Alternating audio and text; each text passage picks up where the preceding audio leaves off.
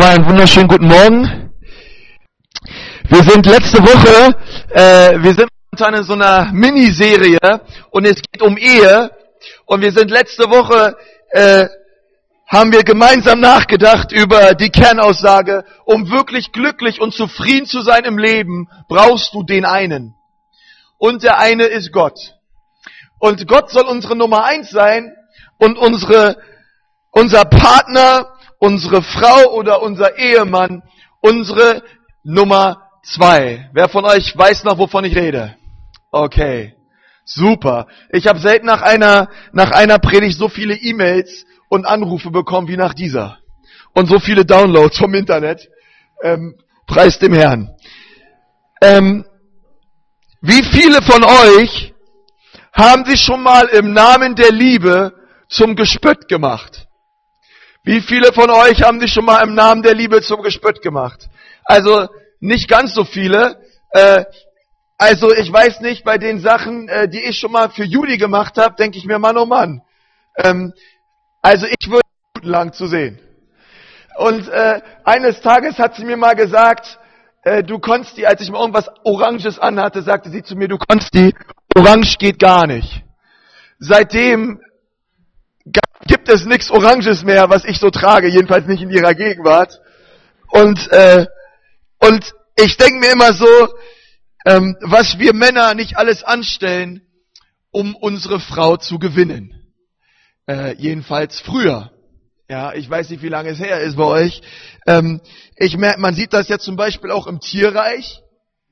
Ne, da gibt's ja so gewisse Tiere, die fangen an, ihre Brust auszustrecken und äh, so ein gewisses Brunstverhalten an den Tag zu legen, um ein ein anderes äh, äh, Mädchen oder ein anderes Männchen äh, zu gewinnen. Ja, das gibt's ja heutzutage auch. Die Männer strecken ihre Brust raus, um ihre Frauen zu gewinnen. Oder die Frauen strecken ihre Brust raus, um die Männer zu gewinnen. Nein, das hoffentlich nicht. Aber wie viele von uns ähm, haben das oft so, dass wir ein gewisses Verhalten an den Tag legen, um unseren Nächsten äh, zu gewinnen. Von Natur aus, das geht besonders an uns Männer, tendieren wir dazu, Jagd auf etwas zu machen, was wir nicht haben. Wer von euch mitschreibt, von Natur aus tendieren wir dazu, Jagd auf etwas zu machen, was wir nicht haben. Wisst ihr, ähm, Männer, und ich rede am Anfang mal über die Männer, keine Angst, ihr Frauen kommt auch noch dran. Ähm, Männer tun alles Mögliche, um die Frau ihres Herzens kriegen zu wollen. Warum? Weil sie Jäger sind.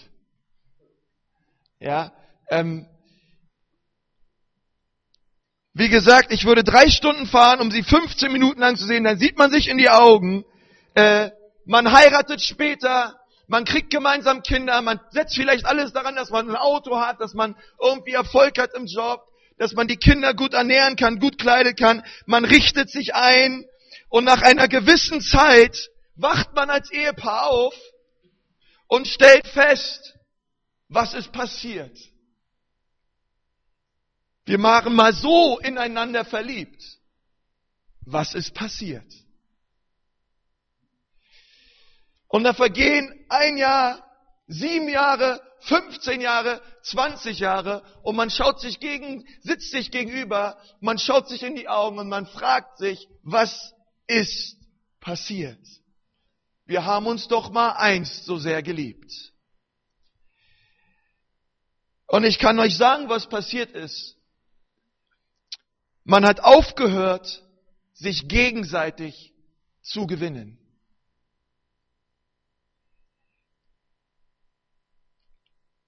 Das Versprechen letzter Woche war, ich verspreche Gott, du bist meine Nummer eins und meine Frau ist meine Nummer zwei. Und heute legen wir ein anderes Versprechen ab. Wir sind immer noch bei dem Buch von Jimmy Evans, Marriage on the Rock. Ich verspreche, ich werde meine zwei suchen und gewinnen.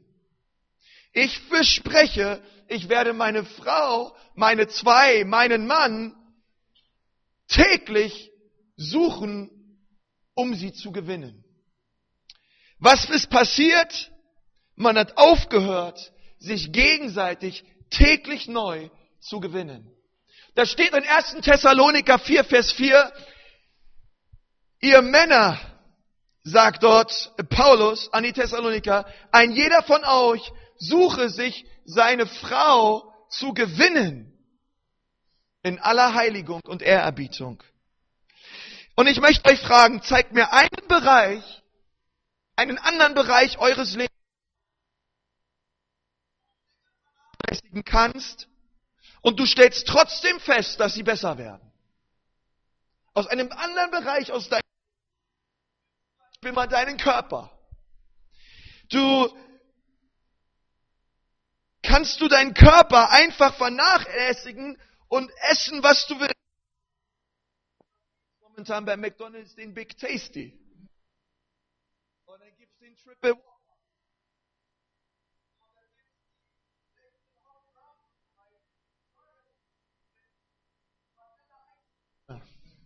Dann gibt es leckere Sch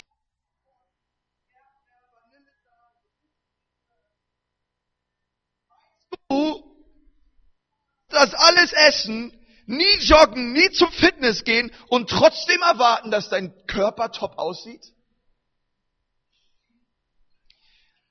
Oder nimm einen anderen Bereich. Nimm zum Beispiel, ich weiß nicht, wo du arbeitest, nimm zum Beispiel deine Firma oder den Betrieb, in dem du arbeitest.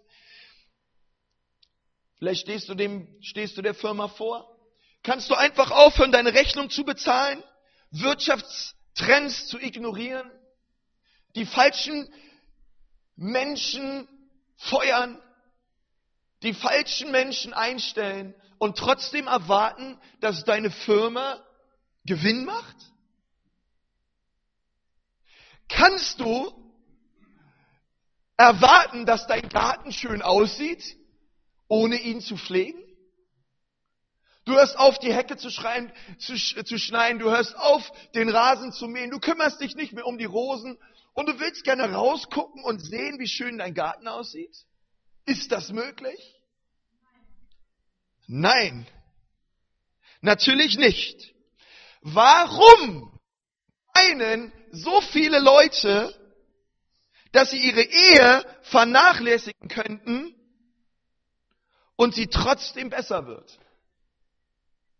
Ich wiederhole nochmal den Satz. Warum meinen so viele Leute, sie können ihre Ehe vernachlässigen und erwarten trotzdem über Jahre, dass ihre Ehe trotzdem besser wird? Leute, Ehe ist harte Arbeit. Ich verspreche, ich werde meine zwei täglich gewinnen.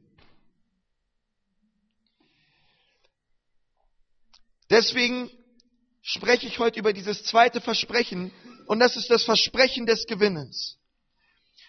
Wir greifen nochmal den Text auf von letzte Woche, 1. Mose 2, denn darum wird ein Mann Vater und Mutter verlassen und er wird sich seiner Frau anhängen und sie werden ein Fleisch werden. Darum wird ein Mann Vater und Mutter verlassen und sich seiner Frau anhängen. Sagt mal alle, anhängen. Sagt mal alle, anhängen. Und sie werden ein Fleisch sein. Im Hebräischen lesen wir hier bei dem Wort anhängen das Wort Tabak. Und das kann man so übersetzen mit so viel wie ich hänge mich etwas an, indem ich es hart oder ernsthaft oder kontinuierlich verfolge.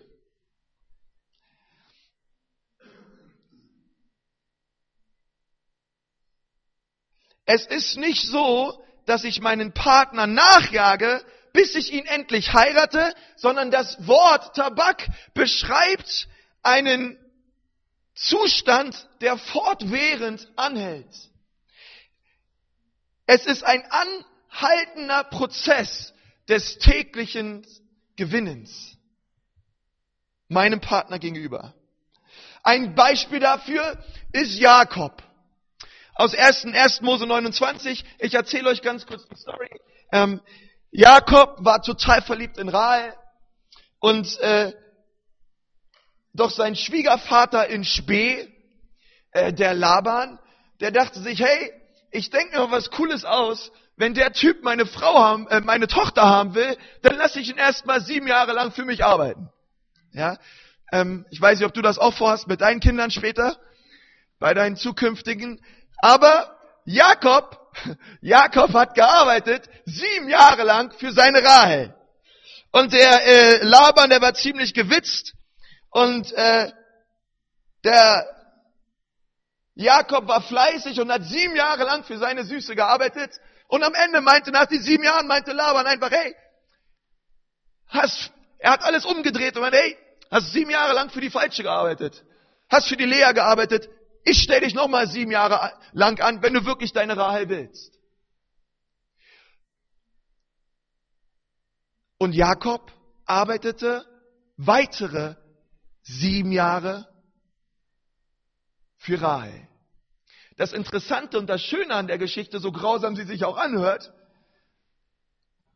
ist, dass Jakob Rahel geheiratet hat nach den ersten sieben Jahren. Und dass er, obwohl sie geheiratet hatten, noch weitere sieben Jahre lang für sie gearbeitet hat.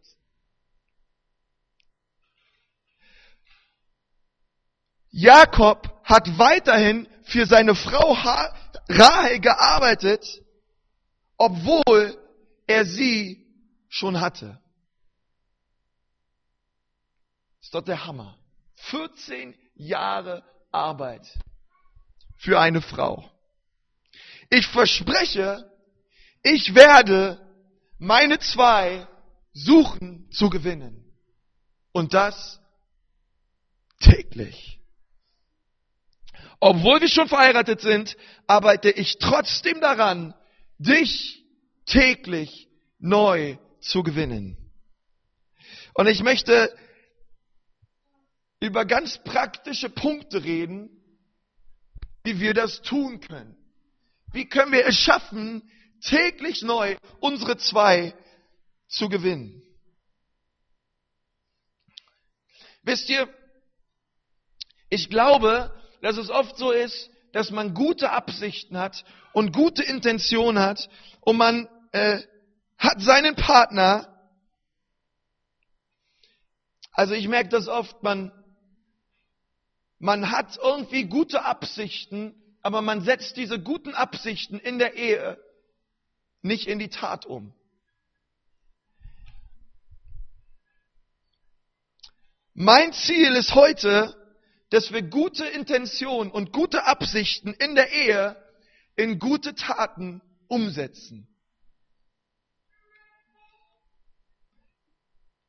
Die Aufgabe für die nächste Woche lautet,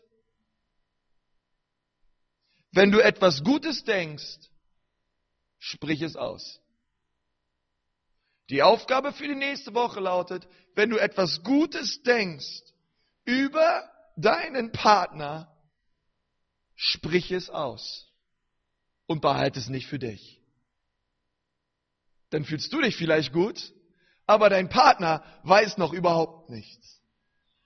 Wenn du etwas Gutes denkst, sprich es aus. Egal wie klein es ist, wenn du etwas Gutes denkst, raus damit. Der Hebräerbrief sagt, ermutigt einander täglich.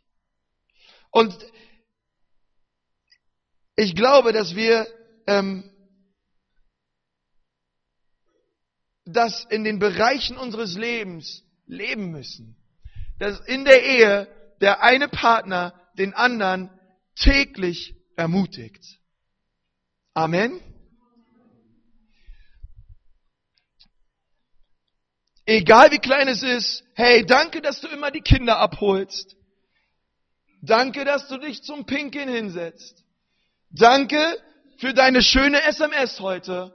Schatzi, deine Haare sehen heute Morgen ganz besonders schön aus. obwohl sie die Haare die letzten 20 Jahre lang immer gleich hat.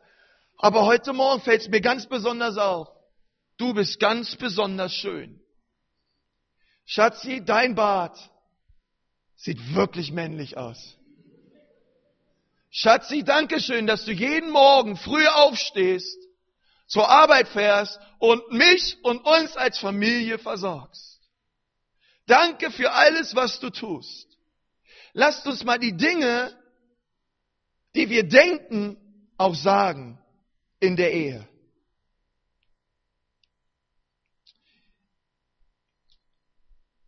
Und ich möchte da zuerst zu den Männern reden und danach zu den Frauen. Männer zuerst. Frauen können sich auch meinetwegen die Ohren zuhalten. Benutze Wörter der Liebe und der Hingabe.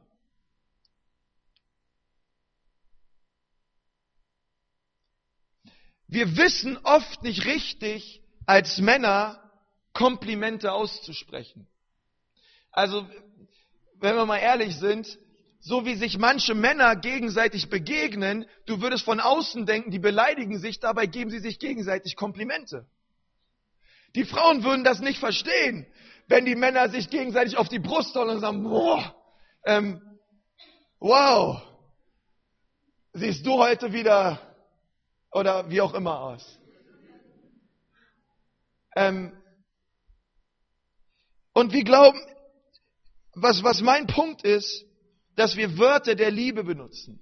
Und ich rede dabei nicht über Sex. Ich meine Wörter der Leidenschaft und der Hingabe. Dass wir nicht nur sagen, ich liebe dich, sondern dass wir sagen, ich liebe dich, Komma, weil. Männer, Schatzi, ich liebe dich, kein Punkt setzen. Komma, weil. Und in dieses Weil setzt du in der nächsten Woche alles rein, was du so Wunderbares über deine Frau denkst. Schatzi, ich liebe dich, weil du so treu bist. Schatzi, ich liebe dich, weil ich sehe, wie liebevoll du dich um unsere Kinder sorgst. Schatzi, ich liebe dich, Komma, weil du die wunderbarste Frau in meinem Leben bist. Lasst uns in der nächsten Woche nicht beim Ich liebe dich Punkt aufhören, sondern lasst uns das Ich liebe dich begründen mit Wörtern der gegenseitigen Annahme und Hingabe. Ich liebe dich, weil. Seid ihr noch da? Ja. Ich liebe dich, weil du treu bist.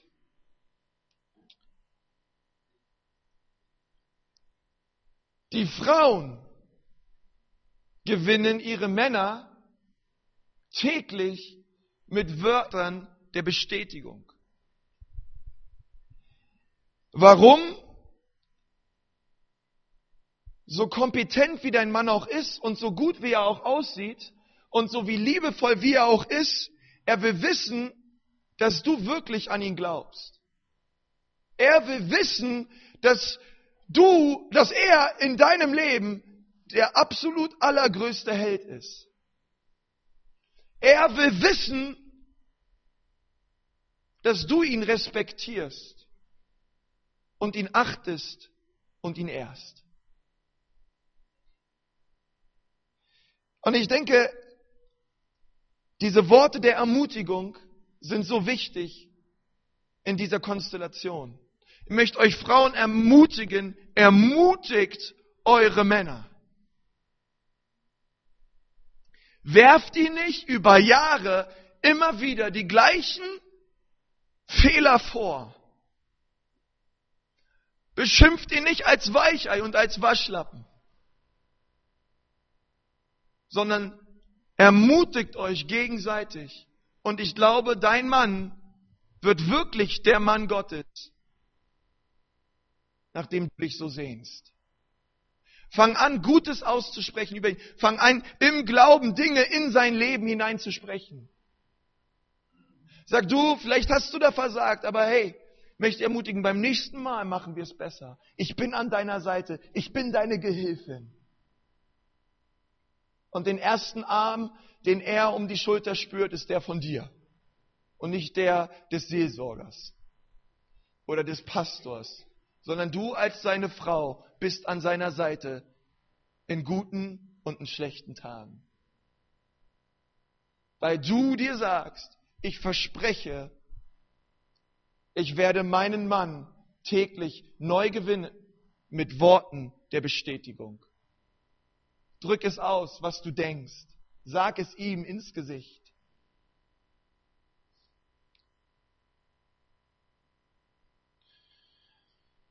Zweitens, wenn du an etwas Besonderes denkst, dann tu es. Erstmal sprich es aus und zweitens tu es. Jakobus 4, Vers 17 sagt, jeder, der weiß, Gutes zu tun und tut es nicht, dem ist es Sünde. Jeder, der weiß, Gutes zu tun und tut es nicht, dem ist es Sünde. Und ich möchte das mal ummünzen auf die Ehe. Es reicht nicht nur daran, dass du immer denkst, wie schön es wäre, für deine Frau ihm mal Blumen mitzubringen, sondern es wäre wirklich mal schön, wenn du es dann wirklich mal tust. Der Gedanke an sich reicht noch nicht aus, sondern setze hinter deinen Gedanken Taten. Und ich rede da nicht nur über das Blumenbringen, sondern es gibt noch so viel mehr wie Waschmaschine ausräumen, saugen, Kinderbaden, was auch immer. Denke nicht nur daran, tu es. Und du wirst sehen, wie du täglich neu deine Nummer zwei gewinnst.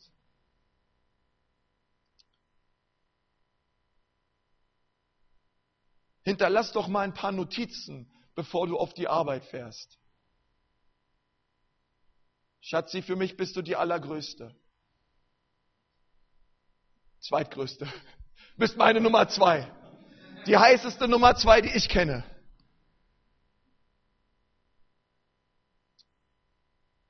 Und lasst uns anfangen. Ich möchte dich ermutigen, dass du in der kommenden Woche deine Nummer zwei echt täglich neu gewinnst. Mit Worten der Annahme und der Liebe. Dass du das, was du denkst, aussprichst und dass du das, was du denkst, auch tust. Sprich Worte im Glauben aus. Und ich glaube, dass genau das der entscheidende Punkt ist, oft in den Ehen. Dass man sich, dass man es verlernt hat, sich täglich neu zu gewinnen. Dass man es verlernt hat, sich täglich neu ineinander zu verlieben.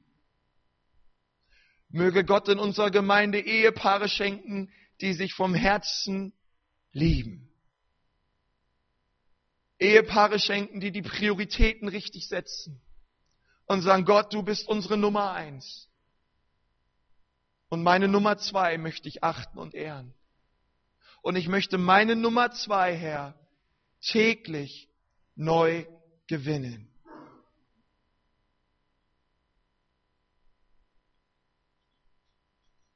Wisst ihr,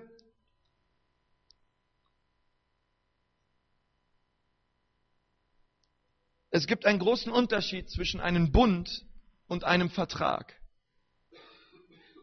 Als du geheiratet hast oder wenn du noch heiraten wirst, wirst du einen Bund schließen vor Gott.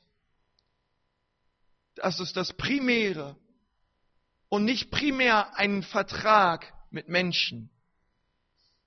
Was ist der Unterschied zwischen einem Vertrag und einem Bund? Ein Vertrag beruht auf gegenseitiges Misstrauen. Hey, solange du drin bist, bin ich auch drin. Wenn du nicht drin bist, bin ich auch nicht drin. Hey, wenn du deine Pflichten nicht erfüllst an mich, erfülle ich auch nicht meine Pflichten an dich. Du wirst sehen, ich bin bald raus. Und ich möchte euch sagen, Ehe ist kein Vertrag. Es geht nicht darum, dass er deine Wünsche und alles, was du gern willst, erfüllt. Und wenn er es dir nicht erfüllt über Jahre, bin ich raus. Und dann habe ich Leute, die stehen vor mir und sagen, ja, aber sie achtet und sie ehrt mich doch nicht mehr. Sag ich, ja, hat sie denn etwas an dir, was sie achten und ehren kann? Und andersrum natürlich auch. Es geht nicht darum, dass der andere das endlich erfüllt, eine Vertragspflicht erfüllt, dass es dir gut geht. Und solange es dir nicht gut geht, bist du einfach raus. Das, was die Bibel, die Bibel unter einem Bund ist etwas ganz anderes. Ein Bund will sagen, hey, selbst wenn du mal raus bist, ich bin immer noch drin.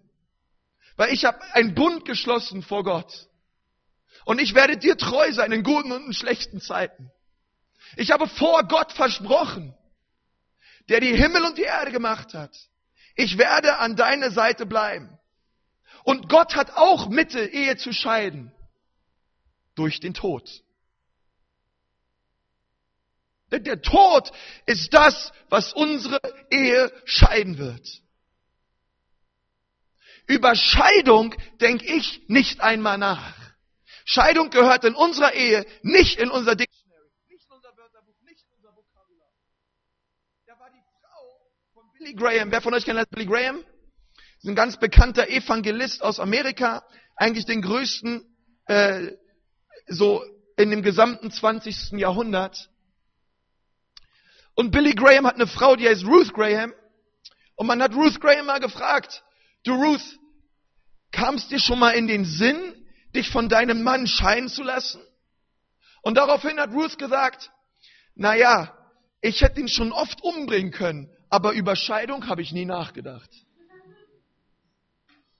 Scheidung war für sie keine Option. Und es soll auch keine sein für dich. Wir schließen einen Bund vor Gott.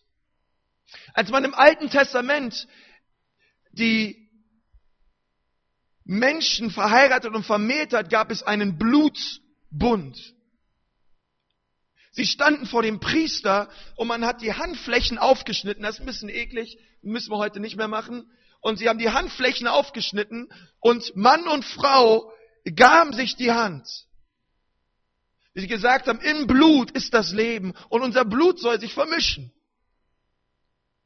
Unser Leben soll zusammenfließen und zu einem werden. Und dann kam der Priester an und er hat ein Band rumgewickelt um diese Hände. Und er hat gesagt, schließen einen Bund vor Gott. Ihr seid von nun an Mann und Frau. Einen Bluts Bund wurde geschlossen. Und man war zusammen an der Hand. Salomo greift das in den Sprüchen auf. Äh, eine dreifache Schnur hält besser als eine zweifache. Welche dreifache? Ja, das sind wir beide und das ist Jesus, der uns zusammenhält. Und wisst ihr, mit so einer, mit so einem Band Hand in Hand, da geht es nicht, dass der eine in die Richtung läuft und der andere läuft in die Richtung, sondern hey, da geht es nicht, dass du nach deiner Nase lebst und ich lebe nach meiner Nase. Und wir fangen an, uns zu konkurrieren in unserer Ehe und jeder macht sein Ding, sondern hey, man ist zusammen und man kann nur einen Schritt gehen und der ist nach vorne. Und das gemeinsam. Und das gemeinsam. Man muss den gemeinsamen Rhythmus finden, um zusammen voranzugehen in der Ehe. Und so wird dieses Band halten. Aber sobald der eine anfängt, in die Richtung zu schauen und der andere in die Richtung, ist Gott nicht mehr die erste Priorität und die Frau nicht mehr die zweite. Man hat aufgehört, sich gegenseitig zu suchen und zu gewinnen. Und Ehe geht kaputt. Wenn sich dessen bewusst ist, ich habe keinen Vertrag geschlossen, der auf gegenseitigem Misstrauen beruht, sondern ich habe einen Vertrag geschlossen vor Gott. Einen Bund, einen Bund vor Gott.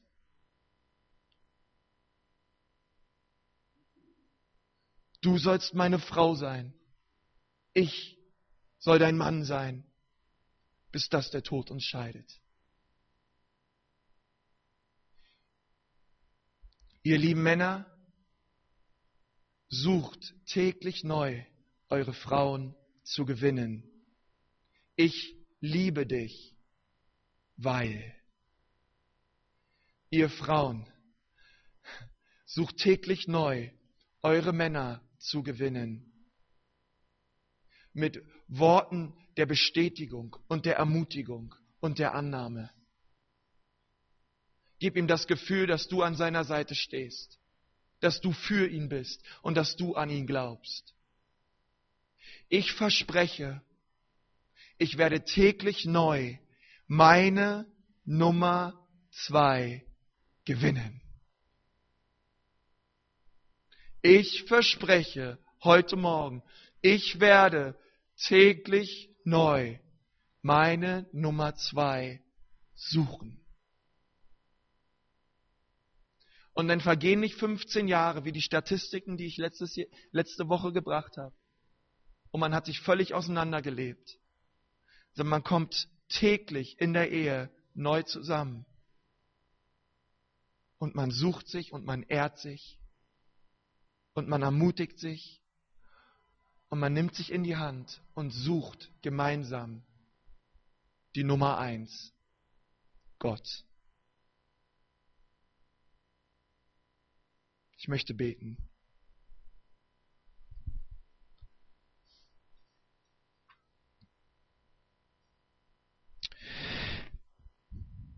Herr Jesus Christus,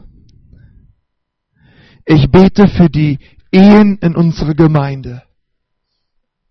Gott, dass du sie stärkst. Ich bete, dass die Männer ihre Frauen lieben und ich bete, dass die Frauen ihre Männer lieben.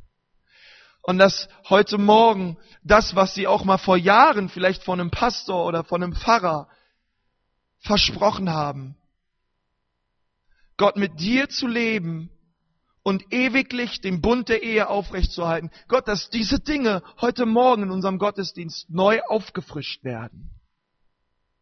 Und dass die nächste Woche eine starke Woche wird, Herr weil die Ehen in unserer Gemeinde, die Ehepaare, sich täglich neu gewinnen, sich täglich neu ermutigen und sich täglich ausstrecken nach ihrer Nummer eins. Und Gott, das bist du. Jesus, das bist du. Herr Jesus, ich bete, bewahre und beschütze du die Ehen in unserer Gemeinde durch dein Blut. Amen. Amen. Amen.